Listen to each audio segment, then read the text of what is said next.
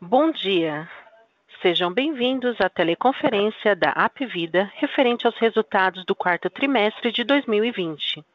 Estarão presentes os senhores Jorge Pinheiro, diretor-presidente, Maurício Teixeira, diretor vice-presidente financeiro e de Relações com Investidores, e Guilherme Naus, diretor de Relações com Investidores e Sustentabilidade.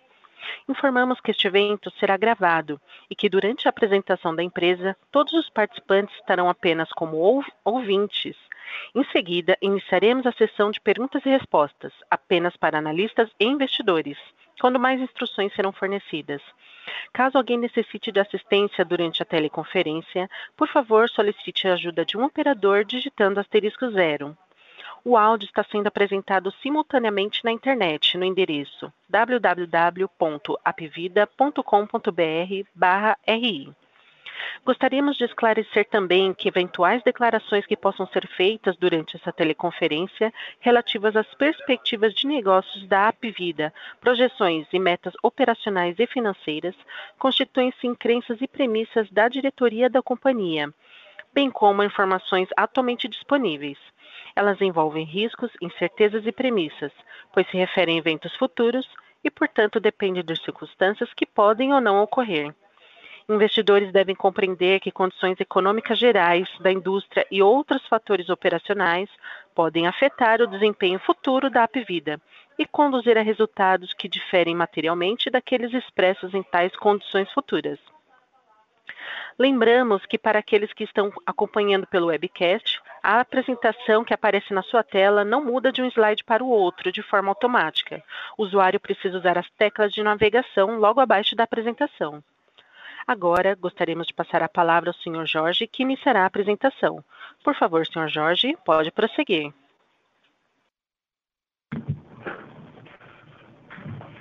Bem, muito bom dia a todos e muito obrigado por participarem da nossa teleconferência. É com enorme satisfação e sensação de dever cumprido que apresentamos ao mercado os resultados da Apvida referentes ao quarto trimestre de 2020 e o resultado do ano. Bem, começando aqui pelo slide 2, vou dar um apanhado geral dos principais destaques de 2020. Estamos imensamente gratos por nesses tempos desafiadores, termos sido capazes de fornecer aos nossos beneficiários, espalhados nas cinco regiões do Brasil, todo o acolhimento e cuidado que precisaram. Com a pandemia da Covid-19, trabalhamos unidos para salvar vidas, famílias e histórias. O ano de 2020 foi muito difícil para todos, com perdas irreparáveis para muitas famílias brasileiras. Fizemos de tudo que foi necessário para atravessarmos a pandemia da melhor forma possível e nunca deixamos faltar absolutamente nada para nenhum dos nossos beneficiários. Nos equipamos da melhor forma para o enfrentamento da pandemia. Investimos muito em proteção, medicamentos, equipamentos e logística. Redimensionamos nossa rede de atendimento, abrimos centenas de novos leitos, contratamos mais profissionais.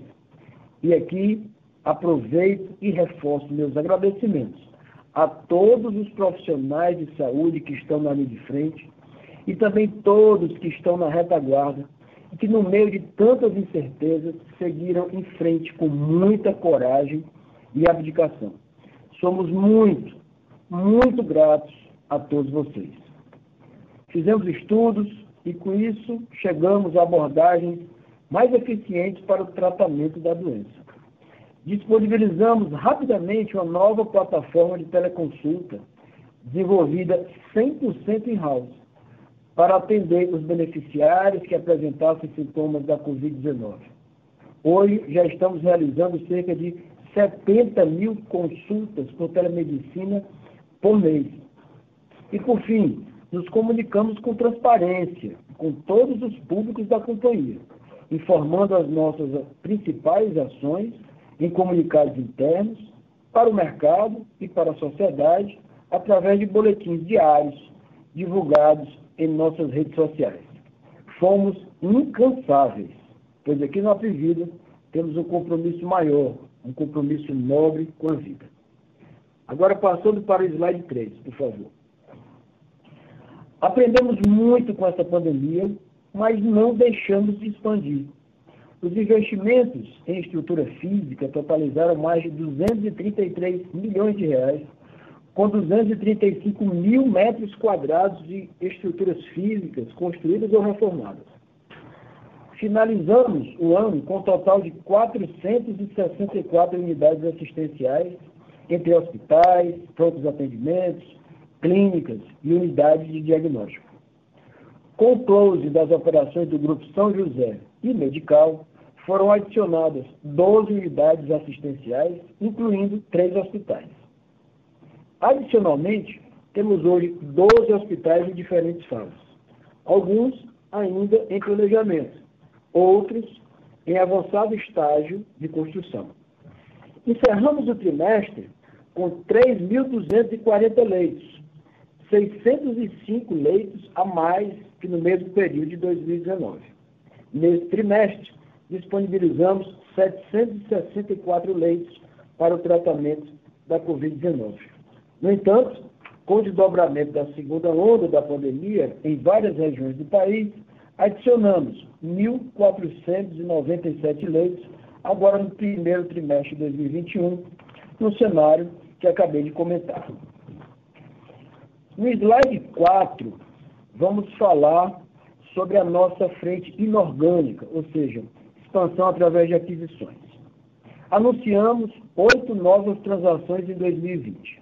A compra do Grupo São José, em São José dos Campos, interior de São Paulo, do Grupo Promed, em Belo Horizonte, do Hospital Nossa Senhora Aparecida e carteiras de clientes das operadoras SAMED e PLAMED, em Goiás, além da aquisição do Grupo Santa Filomena, em Rio Claro, no interior de São Paulo.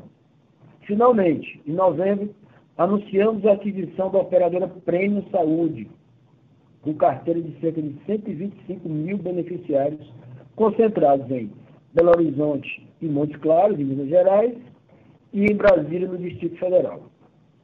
Também inovamos para acelerar o processo de verticalização, usando novos arranjos de contratação, como o arrendamento do Hospital Sinhá Junqueira, em Ribeirão Preto, e de parte do Hospital Mário Palmério, em Uberaba, interior das Minas Gerais. Sobre o status das aquisições, no quadro à direita do slide, também seguimos adiantados na integração dos ativos recém-adquiridos, a exemplo da conclusão da incorporação das operadoras e unidades assistenciais pertencentes ao Grupo América em menos de um ano a segunda etapa de integração do Grupo São Francisco segue conforme nosso cronograma original, com a etapa de implantação de sistemas tendo sido iniciada em fevereiro último. Mais duas adquiridas já entram na nossa consolidação a partir do quarto TRI de 20. São elas Medical e o Grupo São José, que já entram no pipeline do processo de integração e captura de sinergias a partir do dia D mais um. Permanecemos focados na preparação desses ativos para que se transformem em grandes plataformas regionais de crescimento orgânico e também inorgânico. Agora, no slide 5. Sobre os números financeiros, estamos muito contentes com o desempenho da Apivida ao longo de 2020, em especial nesse quarto trimestre de 2020 com 271 mil adições líquidas de beneficiários somente no quarto trimestre, ultrapassamos a marca de 6,7 milhões de clientes em planos médicos e odontológicos. Para o ano inteiro, adicionamos 344 mil beneficiários e alcançamos 8,6 bilhões de reais em receita líquida anual, que representa 51,8% de acréscimo, comparando ano contra ano. A sinistralidade caixa do quarto trimestre foi de 59,5%.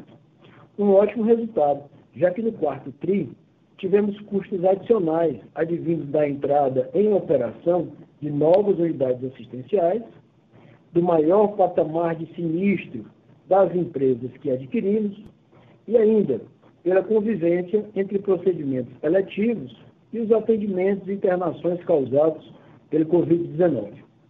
Por outro lado, fomos muito eficientes na adequada gestão das despesas com vendas, atingindo índice de 7,4%, e das despesas administrativas, com índice de 9,1%. Com isso, aumentamos o EBITDA em 63,8% para 2 bilhões de reais no ano.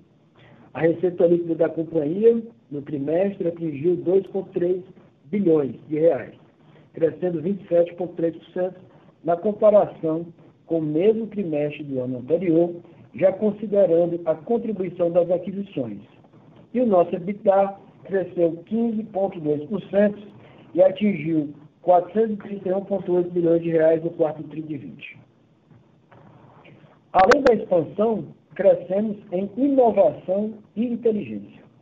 Mudanças do lado operacional também marcaram o ano de 2020. Vou citar alguns. Renovamos a nossa marca. Enxergamos a necessidade de adotar uma nova marca corporativa para garantir ainda mais reconhecimento e performance ao nosso negócio. Também alteramos nosso propósito, que passou a ser assegurar acesso à saúde de qualidade para a nossa gente. Esse é o nosso foco. Darmos o nosso melhor para acolher as pessoas com a qualidade que elas merecem. Inauguramos o nosso núcleo técnico operacional na cidade de Recife, Pernambuco. Primeira instalação com essa tecnologia fora da Europa, com capacidade de processar até 5 milhões de exames por mês, o NTO de Recife irá substituir 18 NTOs regionais e processará cerca de 95% dos exames laboratoriais, aumentando ainda mais nosso nível de verticalização.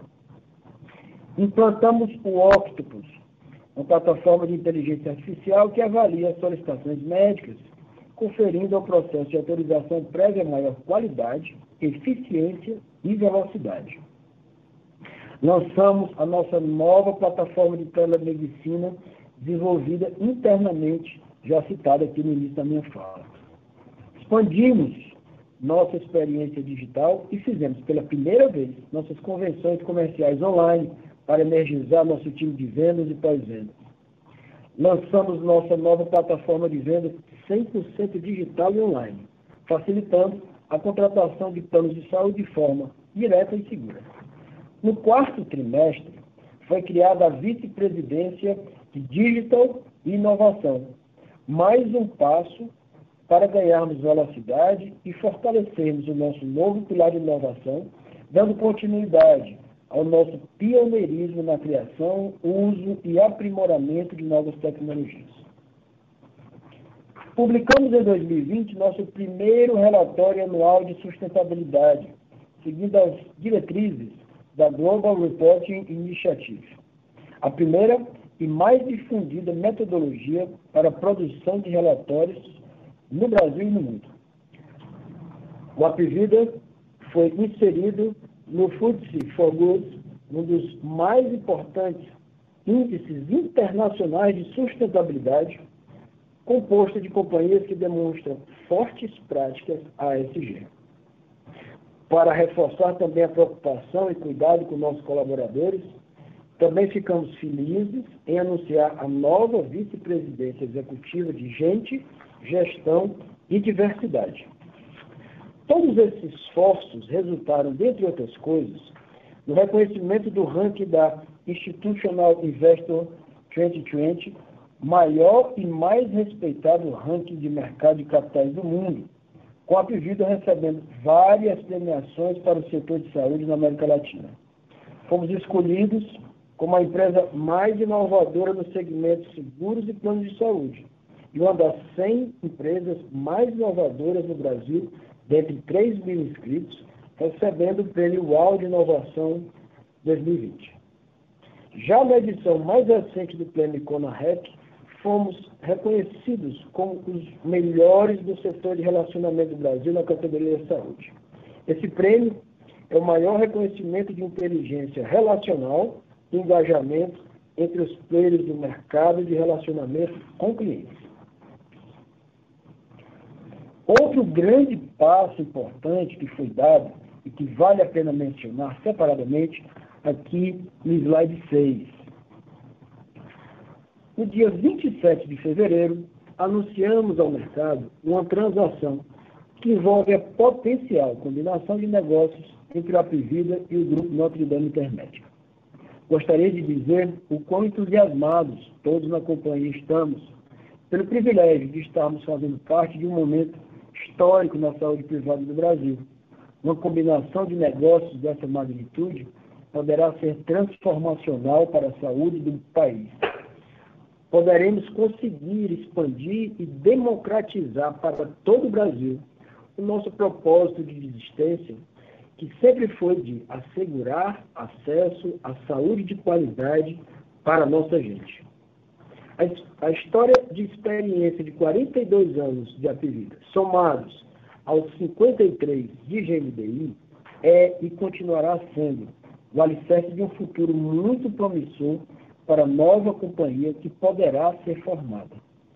Com a possibilidade de combinar experiências, conhecimentos, pessoas excepcionais e, por fim, poderemos unir todas essas riquezas para que possamos intensificar a possibilidade de sermos mais acessíveis e podermos oferecer um produto de qualidade para o brasileiro.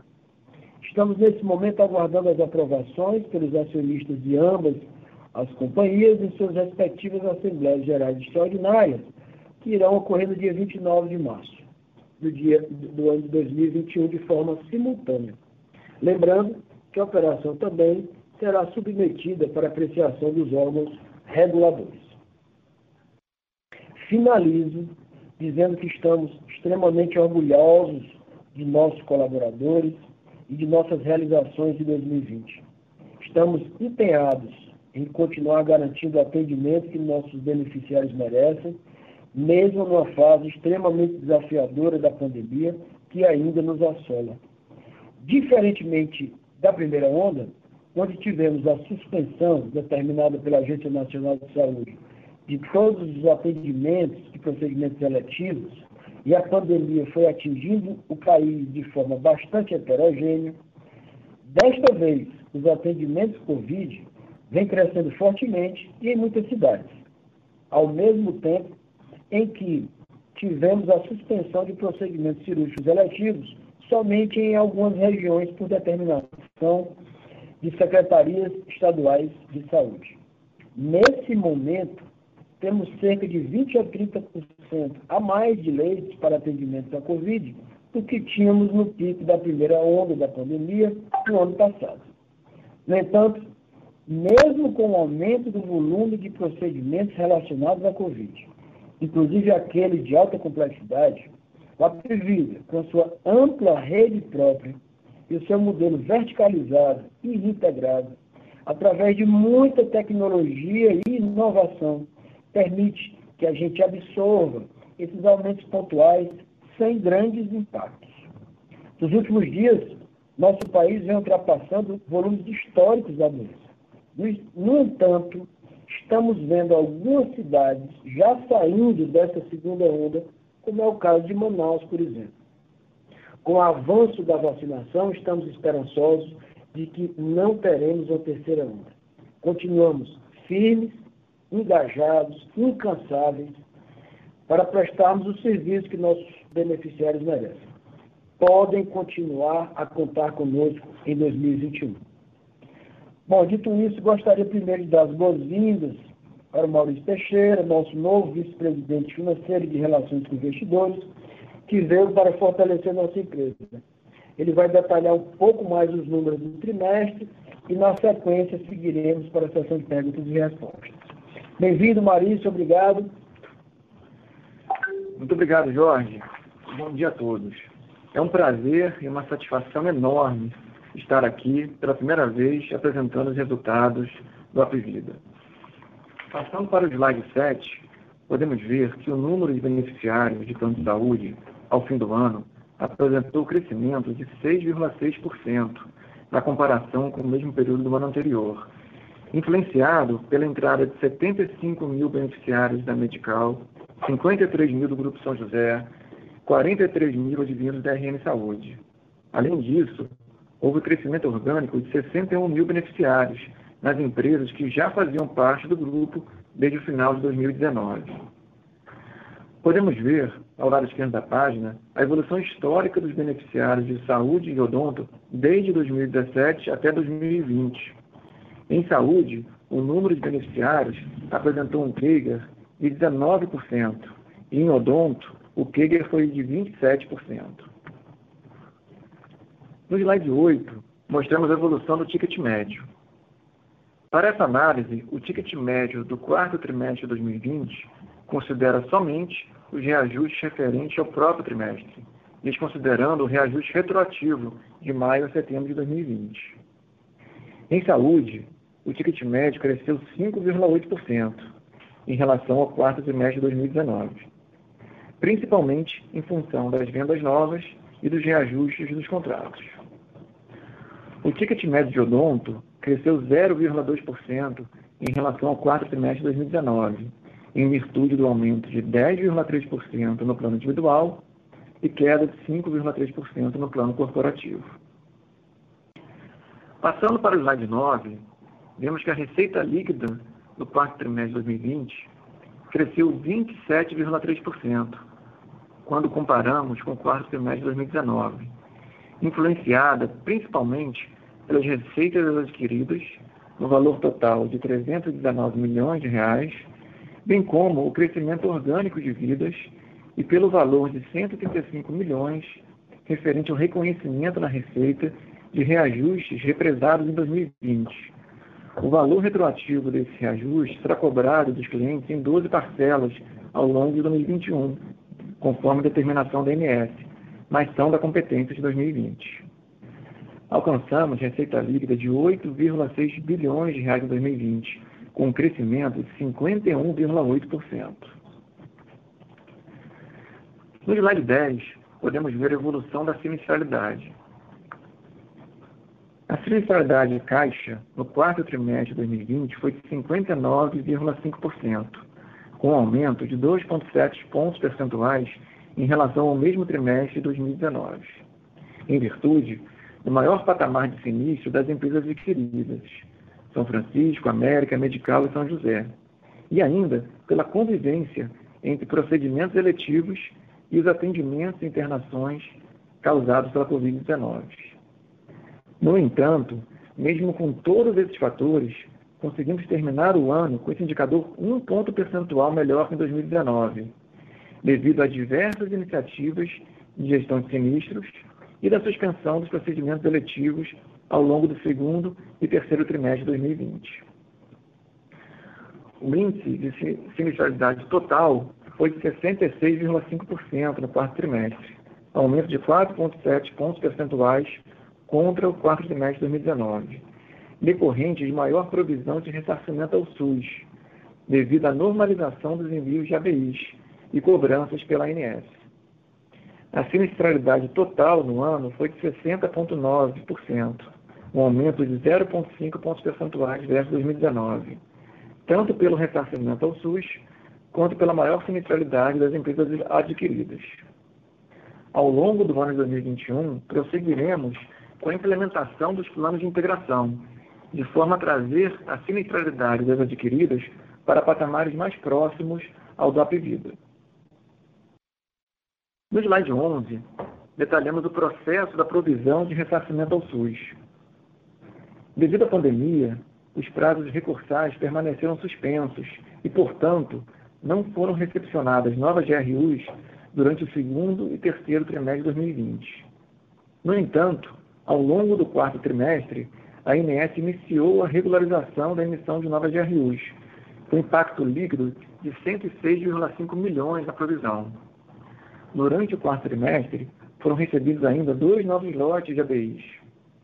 Por conta da aceleração do envio de RUs e alteração no percentual do histórico de cobrança enviado pela MS, houve mais reversões que constituições de provisão de ABI, mesmo com o recebimento das novas, com impacto líquido positivo de 16 milhões. A expectativa é de que a ANS tenha regularizado o fluxo de envios de cobrança de GRU, e que a partir de agora o processo passa a fluir dentro da normalidade, sem expectativa de oscilações relevantes nessa rúbrica. No slide 12, temos um gráfico novo para mostrar que a relevância do valor da provisão de ressarcimento SUS vem caindo em relação ao sinistro total da companhia. Foi calculado usando o valor da ABI dividido pelo trimestre ao qual o ABI faz referência. A queda sequencial nesse índice mostra o resultado das iniciativas de redução dos sinistros oriundos do SUS. No slide 13, temos as nossas despesas operacionais, que apresentaram uma significativa redução, tanto no trimestre como principalmente no ano de 2020. O índice de despesas de vendas foi de 7,4% no quarto trimestre e de 7,8% no ano de 2020, uma redução de 0,8 pontos percentuais e 1,4 ponto percentual na comparação com os mesmos períodos do ano anterior.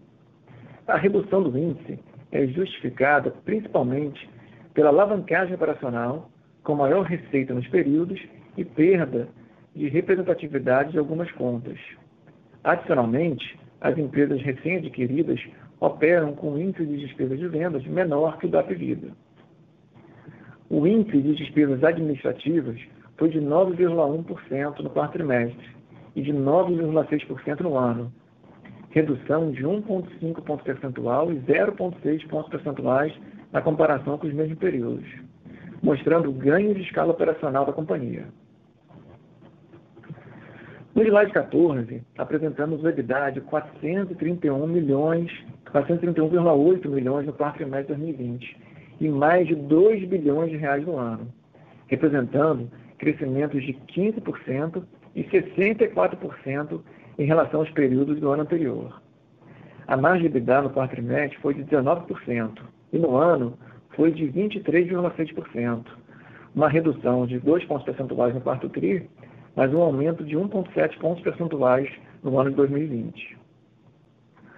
O lucro líquido totalizou 94 milhões no quarto trimestre de 2020 e 785 milhões no ano, impactado por itens não caixa, como aumento na depreciação e amortização.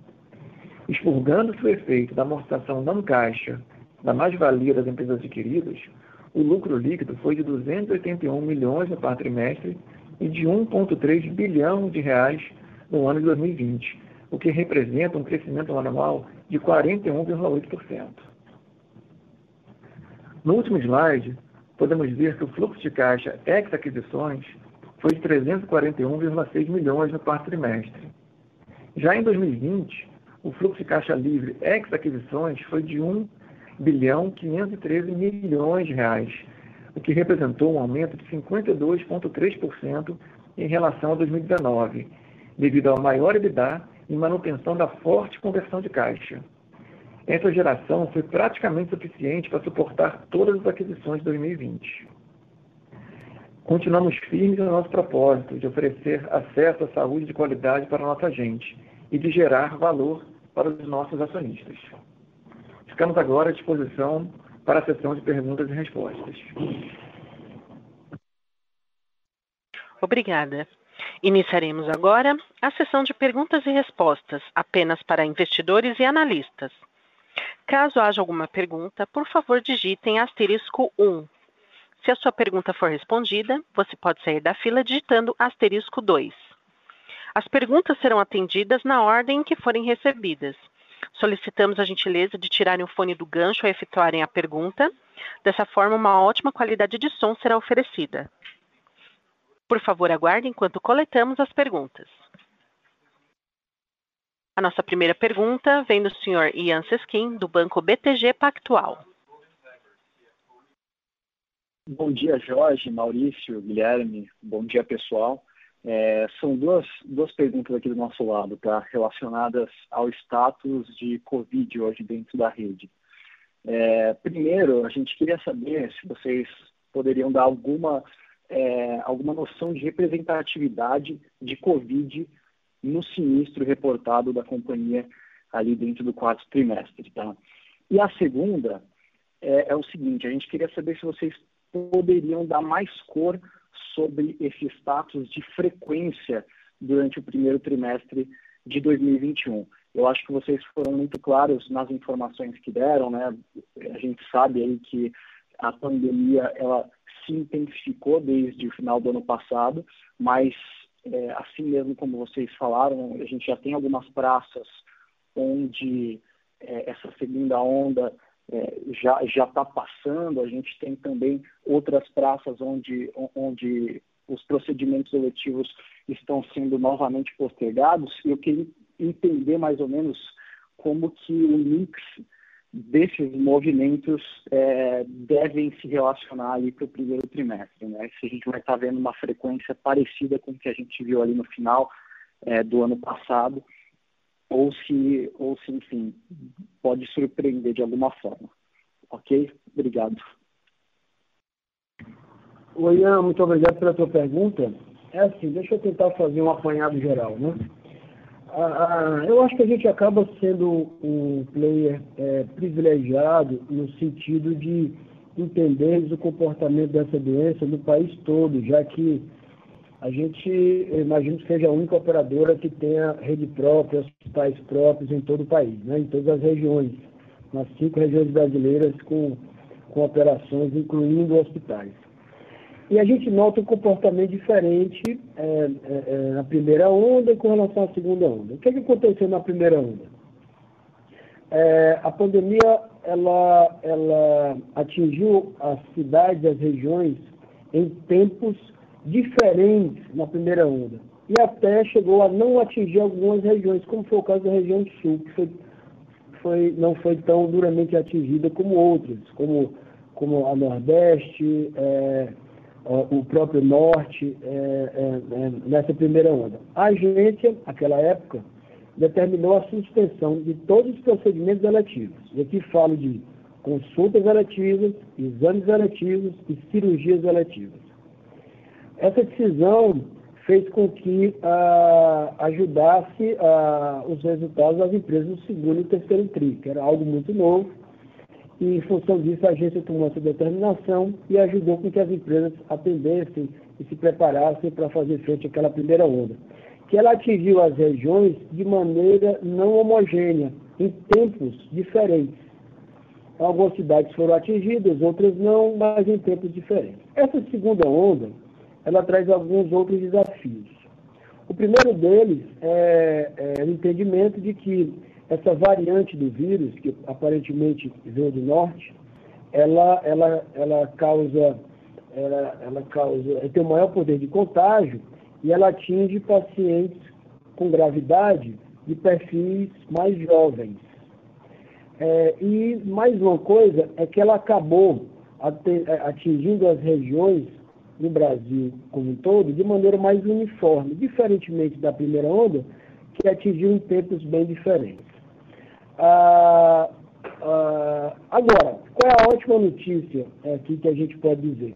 Como Manaus, é, e a gente, por ser o líder é, de, planos de saúde no norte, foi a primeira é, cidade a ser atingida nessa segunda onda, ainda no quarto trimestre, a gente conseguiu, mais uma vez, dentro da nossa rede própria, ampla rede própria, atender, apesar de todas as dificuldades locais que tiveram, a gente já conseguiu atender com todos os esforços, investimentos, é dentro da nossa rede própria, todos os usuários, nunca faltando absolutamente nada. Porém, por outro lado, isso nos ajudou a formar, a desenvolver um, uma matriz e a gente, é, é, depois de ter desenvolvido isso, sabendo quantos leitos, vida, nós precisaríamos de enfermarias e de UTIs, é, é, pensando naquele ambiente de Manaus e projetando para todo o Brasil, a gente acabou se preparando, então, para que, caso o que aconteceu em Manaus acontecesse em todas as regiões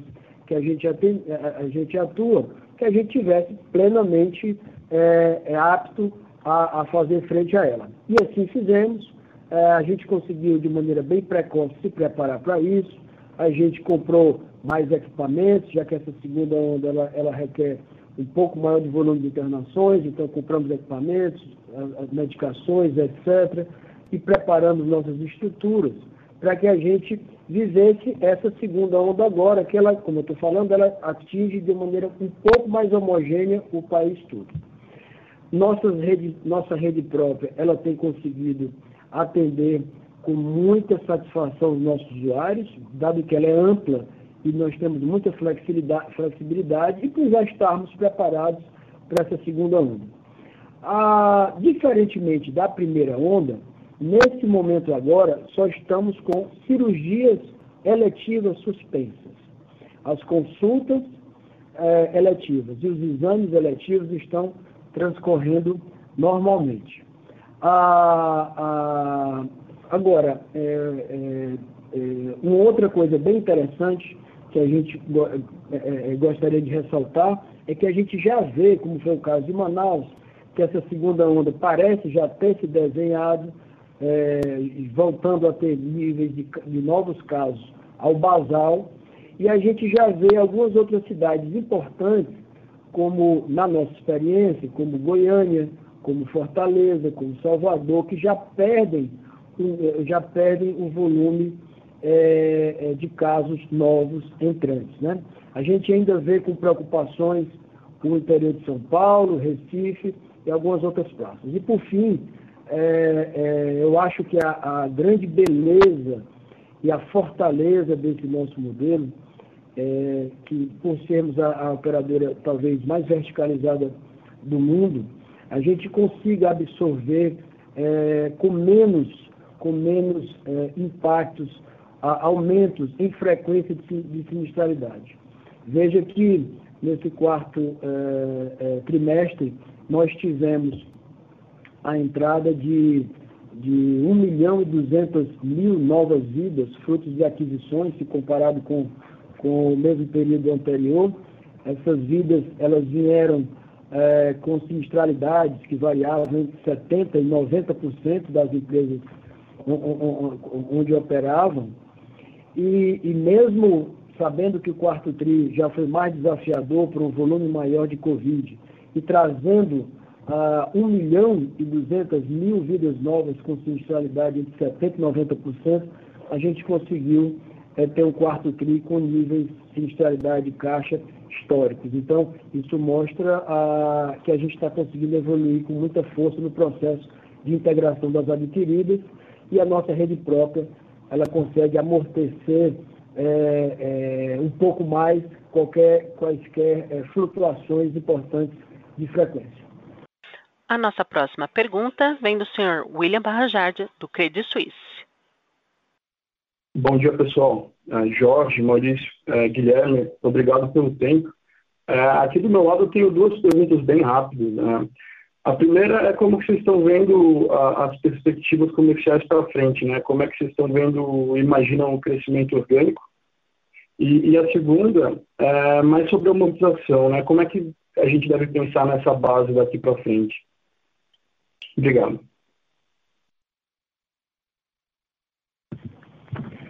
Bem, William, muito obrigado pela tua pergunta. É assim, é, o quarto trimestre já foi é, animador do ponto de vista de crescimento orgânico. Uh, e agora, é, para esse ano, eu, eu, eu, vejo alguns cenários. Né? O primeiro deles é assim, dado que a gente já nota que algumas cidades, por terem entrado antes nessa segunda onda, e a gente já, já conseguir é, projetar qual é a intensidade que ela pode causar em várias outras cidades do país, inclusive aquelas que estão no pico da doença, a gente é, consegue projetar mais ou menos quantos dias vai, vai, vai levar. Eu acredito e espero que, aliado à, à, à, aceleração do processo de vacinação, que nós temos amplas possibilidades de, de nesse terceiro, no segundo tri, é, de acelerarmos com muita força a vacinação, eu creio, eu creio é, numa recuperação mais, mais forte da economia é, que pode nos ajudar muito, especialmente no segundo semestre. Ah, pensando num cenário mais otimista, como esse, é, é, eu imagino que a gente mantenha é, crescimentos históricos e, como você sabe, o desejo do brasileiro por ter o plano de saúde atingir o seu, seu pico por motivos óbvios é, eu acredito que isso vai ser uma, uma constante. Então vejo que a gente deverá manter níveis históricos de crescimento orgânico que sempre foram muito significativos também. No entanto, avaliando no cenário, por outro lado, mais desafiador, que a gente vem ter que conviver é, é, com essa pandemia por mais tempo e, e que a economia é, é não reage da maneira que todos esperamos, a empresa vai continuar é, ganhando share, é, como tem feito também, como foi provado em outros tempos mais desafiadores na economia que nós já vivemos. Então, então é, é, é para quaisquer cenários, a gente está preparado para, por um lado, ganhar share, por outro lado, aumentar a penetração de planos de saúde no Brasil. Lembro que essa, é, a crise econômica é, desses últimos anos é, tirou 3 milhões de usuários é, do, do, mercado privado, que, que foram para o mercado público, e que eu tenho certeza que estão ávidos para voltar e, e, qualquer retomada da economia fará com que a gente possa ter é, um incremento em, em, número de vidas.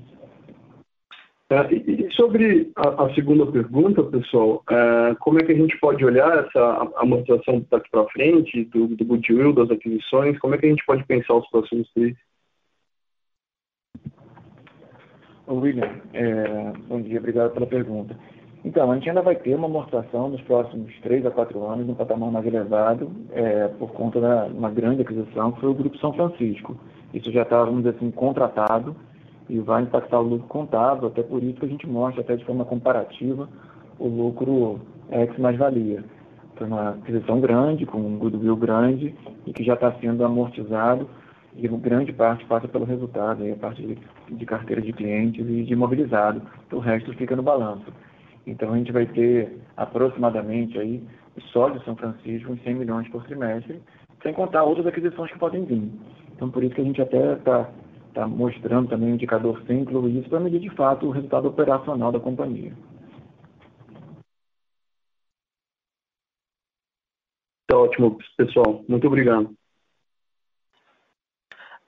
A nossa próxima pergunta vem do senhor Vinícius Ribeiro, da UBS. Pessoal, bom dia, bom dia a todos. Obrigado por pegarem a pergunta. Espero que esteja todo mundo bem aí é, nessa situação que está vivendo. É, a primeira pergunta, é até um falar na, na, na, pergunta anterior, eu queria entender um pouquinho melhor como é que está a dinâmica comercial, né? A base de, a base de beneficiários. A gente, como, como o Jorge comentou, a gente tem visto realmente uma aceleração generética e a gente pudesse fazer dois cortes aqui nessa, nessa dinâmica. Então, primeiro, eu queria entender como é que está dinâmica comparação nas operações legadas, né? Então, qual é a estratégia de preço para essas praças e como é que está a dinâmica nesse momento, tanto de demanda quanto de competição. E a segunda, é, obviamente, né, seria para as praças adquiridas, se puderem dar um update para a gente aí sobre o lançamento de produtos mais verticalizados é, nas praças novas com os investimentos de infraestrutura que fizeram nos últimos, é, nos últimos meses.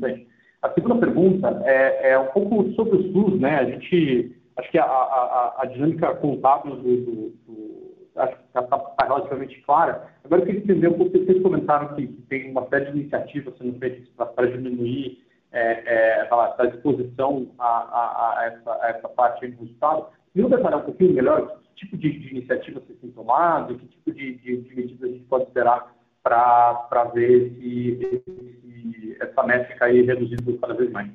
Obrigado. Uh, oi, Vinícius, muito obrigado. O áudio não estava muito bom, muito bom aqui, só para ter certeza. É, é, a sua pergunta, uh, a primeira pergunta, é, é, com relação a estratégias comerciais, não só no pedido e como é adquirir. Só me confirma, é isso? Que o áudio, Perfeito, áudio é, isso, é, é, isso mesmo, Jorge. É, é só se pudesse fazer um corte de como é que está a dinâmica na, na praça, nas praças legado de competição, de demanda e por aí vai, e um update sobre as praças novas com relação a produtos mais, enfim, mais verticalizados, né, depois da, da, da integração e da, e da estruturação da, da infraestrutura no, nessas praças. Legal, o áudio ficou melhor agora. É, é, bem, com relação a, a, a crescimento, eu acho que é um pouco mais do mesmo. A gente notou nesse quarto trimestre um crescimento pulverizado é, tanto vindo do, de, de, varejo como também de, de corporativo.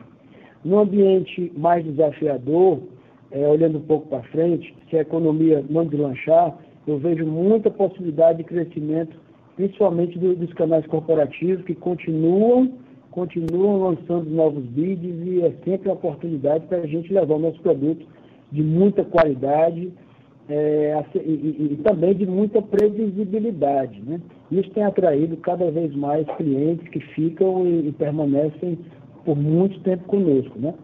Já no ambiente é, é, um pouco mais otimista, eu acredito muito em crescimento dos canais é, varejo e também uma, já do lado corporativo, as, pessoas, as empresas recontratando, vejam que foram muitas as, pessoas, as empresas que diminuíram seus quadros laborais, e as empresas recontratando, a gente vai ter uma demanda contratada já, já comissionada, já paga, ou seja, muito mais barata, que vai permitir o crescimento é, é, é mais forte. Né? Então vejo, eu vejo essa, essa mesma dinâmica nas cinco regiões. Em adquiridas, na medida em que a gente consegue implementar é, é, um modelo que se aproxime mais do nosso, é, é, é eu, falo, eu falo isso, falo do incremento de verticalização, é, estamos fazendo isso em todas as adquiridas. Por exemplo, em, no Centro-Oeste, nós inauguramos duas unidades em Goiânia, acabamos de comprar um hospital em Anápolis que, que ele está em obras. Lá no interior de, de, de São Paulo tem três hospitais em construção, na região centro-oeste são várias unidades de pronto atendimento e, de, e também hospitais. A gente está ampliando também no sul, em função de, crescimento orgânico. Então, na medida que a gente é, é, consegue se aproximar mais do nosso modelo, é, verticalizando, permitir que a gente controle melhor a qualidade e também mais previsibilidade, é, a, gente, a gente com certeza consegue ser muito mais atrativo, muito mais competitivo e, e, vai ganhando mercado. A gente vem notando isso sim, algumas regiões, com, algumas com mais intensidade do que outras. Vejo lá as regiões do agribusiness é, mais resilientes é, crescendo e as nossas operações nessas regiões têm se destacado muito. Então eu vejo, eu vejo é, é, é possibilidade de maneira pulverizada em todo o Brasil. Com relação ao, ao segundo, a sua segunda pergunta, ressarcimento ao SUS, eu acho que são, são vários fatores que a gente tem implementado. Primeiro, primeiro deles é, é aumentando a nossa verticalização, ficando cada vez mais próximo é, com unidades próprias de onde o usuário mora, de onde ele trabalha, ou seja, ampliando cada vez mais acesso com rede própria de muita qualidade, a gente consegue é, é, evitar algo que é comum à nossa indústria, que é a, a, a ida, isso é para todos os operadores brasileiros, é, isso em níveis similares, mas a gente vem conseguindo reduzir. Agora, uma prática adicional que a gente tem feito é a identificação ativa de usuários que eventualmente podem estar fazendo é, é, é qualquer procedimento do SUS, e a gente convida o usuário, manda pegar o usuário, traz, traz para as nossas unidades, ou seja, o ressarcimento ao SUS para nós é um, um, é um, péssimo negócio, porque a gente tem uma eficiência muito grande dentro de casa, a gente consegue não só garantir qualidade, mas dado o nosso, nosso volume, nosso poder de compra e a nossa eficiência, a gente consegue ter procedimentos é, com custos bem atrativos dentro de casa, até, até porque a tabela de ressarcimento ao SUS ela é indenizatória, então, e tem um, um, um acréscimo de 50% sobre o seu valor. Então a gente tem trabalhado fortemente, a gente sabe onde é que estão os usuários e vem, vem convidando eles ativamente para trazer dentro de casa. Acho que tem sido um trabalho muito virtuoso e tem dado muito, muitos bons resultados. Perfeito, Jorge Claríssimo. Muito obrigado. A nossa próxima pergunta vem do senhor Gustavo Dizeu, do Bradesco. Bom dia, pessoal. Obrigado por ter a pergunta parabéns pelo resultado, pessoal. É, são duas perguntas aqui rápidas. É, uma é em relação aos incrementos de vidas das operadoras adquiridas, né? Você teve um incremento ali de 17 mil vidas no último período e, e, teve um coletivo negativo, né? Mas acho que o foco aqui é entender um pouquinho do individual. É, se vocês já estão ativamente vendendo individual nessas novas, a gente sempre tem na cabeça que no longo prazo, com a verticalização aumentando, vocês vendem individual mas é para ter uma lógica do que, pode acontecer com o GMDI, do que, que, eles podem pensar no curto prazo de aumento de individual e o que está ocorrendo nessas adquiridas. E a segunda questão é sobre, é um pouco mais simples até, é sobre como que estamos vendo as parcelas postergadas que estão ocorrendo pagamento agora no primeiro Q de 2021. Se, principalmente no individual, se está tendo alguma PDD maior, se está tendo alguma dificuldade de cobrar esse pessoal. Eu acho que o coletivo talvez seja mais multi, mas eu queria ter um pouco da visão de você de como está a situação. Obrigado. Gustavo, muito obrigado pelas suas perguntas. É, com relação ao, ao plano individual, é, você sabe que é, para nós o, o, plano individual é um, um, canal extremamente eficiente. A gente vende esse tipo de produto há mais de 30 anos é, é, é, e, ele, e, ele, tem se mostrado ao longo desse período todo ser um dos canais é, mais rentáveis de todo o nosso portfólio. No entanto, há uma série de cuidados é, que a gente tem que, tem que ter na comercialização desse tipo de produto. É, um deles é a verticalização plena. A gente não tolera vender planos individuais onde a gente não tem pleno controle é, de ambulatório, de, de internações de, ba de, baixa, média e alta complexidade. Além disso, tem todo um manejo em relação aos acordos, os acordos com a rede é, é, própria, é, digo, com médicos, é, é, sistemas, etc. Ou seja, uma série de cuidados, ferramentas e conhecimentos, é, como, assim como também no desenvolvimento do produto, nas características do produto. E isso faz com que a gente só consiga é, abrir venda de planos individuais naquelas cidades em que nós já, já, já conseguimos implantar na, na, na totalidade todas essas premissas e, e que a, a, a, aquela que leva mais tempo é a verticalização em todos os serviços. Então a gente está em fase, a gente está em fase intermediária. Em algumas cidades a gente já vende planos individuais e tem tido muito sucesso, porém em outras a gente sendo mais cauteloso, é, só, só começará a venda quando a gente tiver é, verticalização plena. Lembro que nós estamos hoje com 12 projetos hospitalares é, em curso é, em várias regiões brasileiras eles têm uma missão dupla. A primeira delas é já aumentar o nível de verticalização é, onde a gente já atua, mas a segunda delas também é permitir que a gente tenha um portfólio mais amplo de produtos, incluindo o plano individual. Aí eu acho que, que à medida que a, esses hospitais vão ficando prontos, a gente vai se beneficiando do crescimento vindo desse canal. Com relação à inadimplência, é, nenhum, a inadimplência não foi tocada de maneira nenhuma é, em, em, todos é, nos canais individuais, por exemplo, no varejo. É, é, é, é, é importante ressaltar que o, o, o, nosso usuário cada vez mais valoriza o, o nosso produto e, e, em especial nessas épocas de pandemia, em que a gente vem se destacando muito, é, atendendo os nossos usuários com muito acolhimento, com muita prontidão, com as estruturas é, adequadas. Então, então, o usuário vem, vem se vem, vem por outro lado valorizando nossos produtos, isso faz com que a nossa inadimplência não tenha se tocado, não tenha sido tocada é, é no, nesse período agora, inclusive no primeiro trimestre. Ótimo, ótimo, Jorge. Muito obrigado. Mais uma vez, para fazer alguma pergunta, por favor digitem asterisco 1 favor aguardar novamente enquanto recolhemos as perguntas. A nossa próxima pergunta vem do Sr. Gustavo Schroden, do Goldman Sachs. É, bom dia, pessoal. Obrigado pela oportunidade. É, eu queria só tocar no assunto a respeito de, de preço e, e, de reajuste. Ano passado foi um pouco atípico, a ANS colocou algumas restrições. Eu queria saber o que, que a gente, como é que deve, enfim, o que a gente pode esperar para 2021? É, como é que estão as conversas com a ANS? Se vocês puderem adiantar alguma expectativa a respeito disso para 2021, considerando que ainda tem essas questões agora da segunda onda, enfim, uh, qualquer, qualquer cura aqui acho que ajudaria a gente. Obrigado.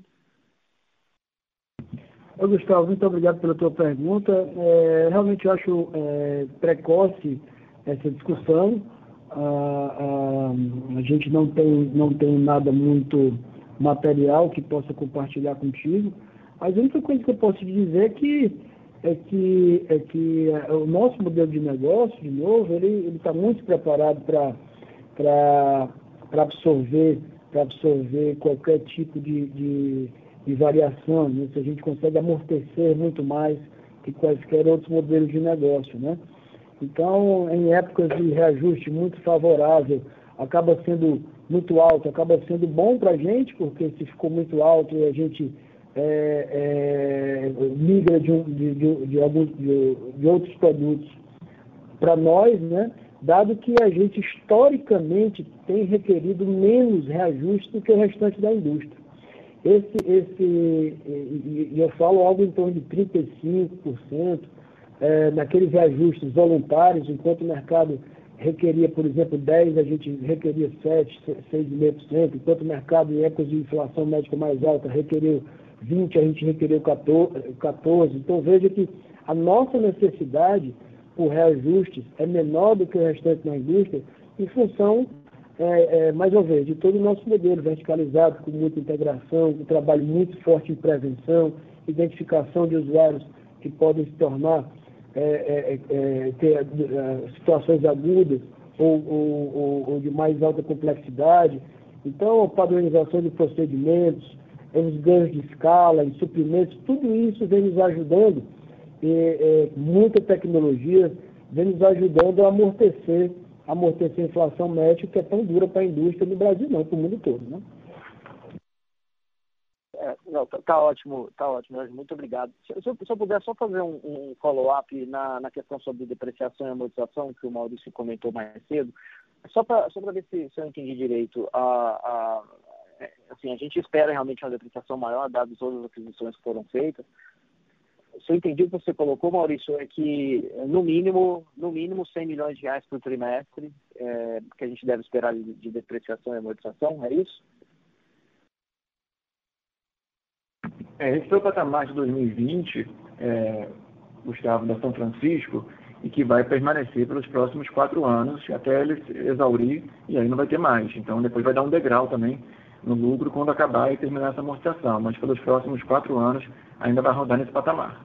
Sem contar possíveis novas aquisições que também possam ser alocadas, vai depender muito da alocação também do ágio, depois do PPA realizado, quanto fica pendurado no balanço e nunca amortiza e quanto é amortizado. Mas o patamar amortizável de São Francisco está nessa faixa aí de 100 milhões por trimestre nos próximos quatro anos. Tá ótimo. Obrigado, pessoal. Obrigada. Não havendo mais perguntas, gostaria de passar a palavra para o Sr. Jorge para as últimas considerações. Sr. Jorge, prossiga com suas últimas considerações. Finalizo aqui agradecendo muito aos parceiros investidores que acreditam no, no nosso projeto de levar com muita acessibilidade, saúde de muita qualidade para o brasileiro. É, e agradeço aqui, em especial, mais uma vez, aos nossos colaboradores que vêm se desdobrando, trabalhando com muito amor, afinco. Eu aqui, mais uma vez, emocionado, vejo e, e vivo a cada dia o empenho é, do nosso time tão brioso na tentativa de acolher da melhor maneira possível e sempre com a força e a vontade e a coragem de salvar vidas a cada dia. Então, muito obrigado aos, aos, nossos colaboradores. E, por fim, nosso compromisso maior e único com, com o cliente é dizer, dizer que contem conosco, estamos é, é, com todos os esforços é, focados no sentido de atendê-los e na certeza de que dias melhores virão, mas até lá estaremos firmes para poder passar por essa pandemia. Muito obrigado, bom dia a todos. Obrigada. A teleconferência de resultados da Apvida está encerrada. Por favor, desconectem suas linhas.